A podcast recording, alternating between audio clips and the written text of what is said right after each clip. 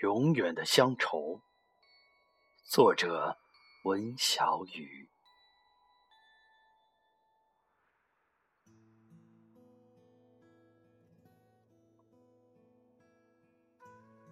很多时候，我愿意将自己定义为一个流浪的人。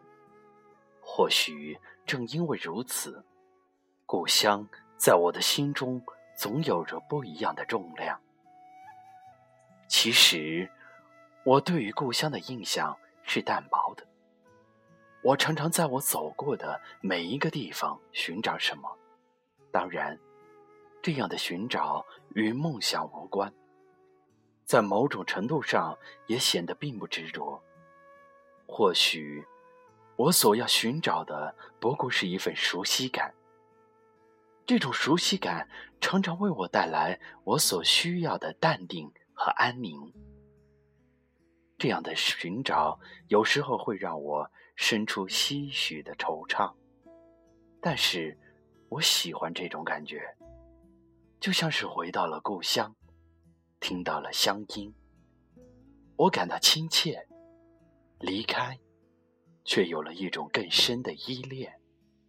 我想，这种怅然与依恋，大概便是潜藏于我内心深处的另一种乡愁吧。在余光中先生的诗里，乡愁可以是一枚邮票，可以是一张船票，可以是一方矮矮的坟墓。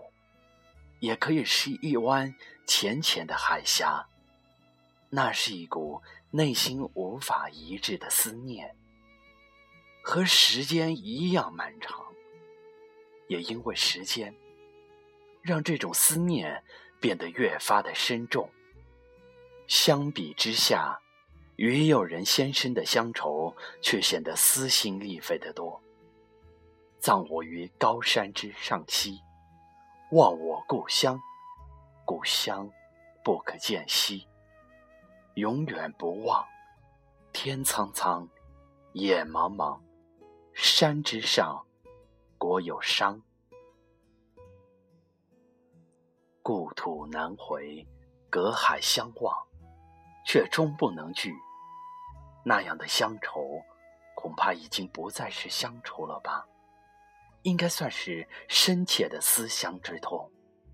然而，这个世上大多数人的乡愁却是那种淡淡的、淡淡的，在淡宁中带点忧伤，在漂泊中充满向往，似故乡的炊烟一样自然，又如同故乡的溪水一样恬静，因为没有那种。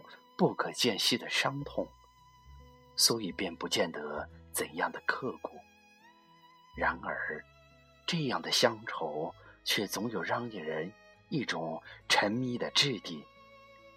所谓乡愁撩人，挥之不去，大抵指的便是这一种情怀吧。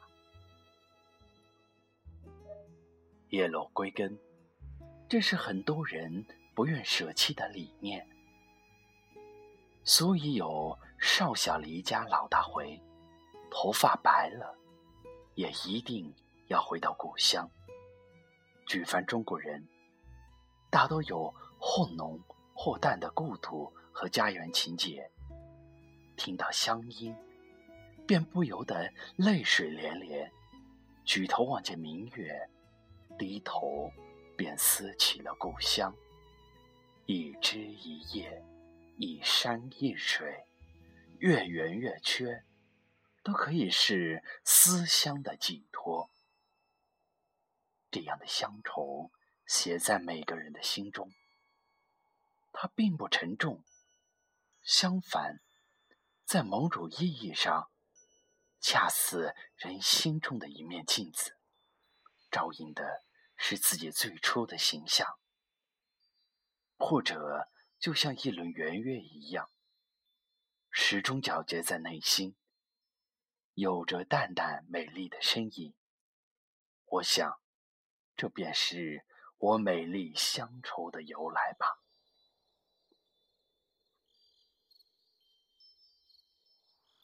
在我看来，乡愁的确称得上是美丽的。诚然。乡愁中也有伤痛，也有怅让，有一份预判却不可得得的忧伤。然而，当心中那抹乡愁涌起的时候。内心必定是清纯而无任何杂质，柔软而又温暖的。那份明净和向往，常常可以照亮心中任意一个，哪怕是曾经阴暗的角落。在某种意义上，我不希望一个人任何时候都用坚强来武装自己。有时候，人必须有那么片刻的温存和宁静，哪怕是脆弱。想想家。想想故乡的山水，想想故乡的小路，想想故乡已长成的参天的大树，还有那永远开不完的野花儿。把故乡放在心里，在心里为故乡留下一个角落，那该是一件多么惬意的事啊！古诗的人。多半背井离乡，归途难觅，所以更容易滋生，也更容易理解乡愁的由来。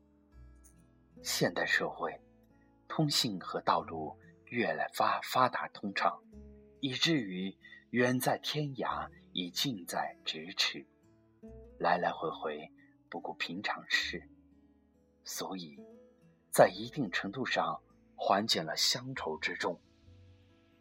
然而，我以为乡愁是永远的。乡愁的存在，不在于道路的曲折远近，不在于时间的长短，却在于人内心深处永远寻求的那份归属感。在时间的长河里，每一个人都在流浪，而乡愁，便是那艘可以带我们。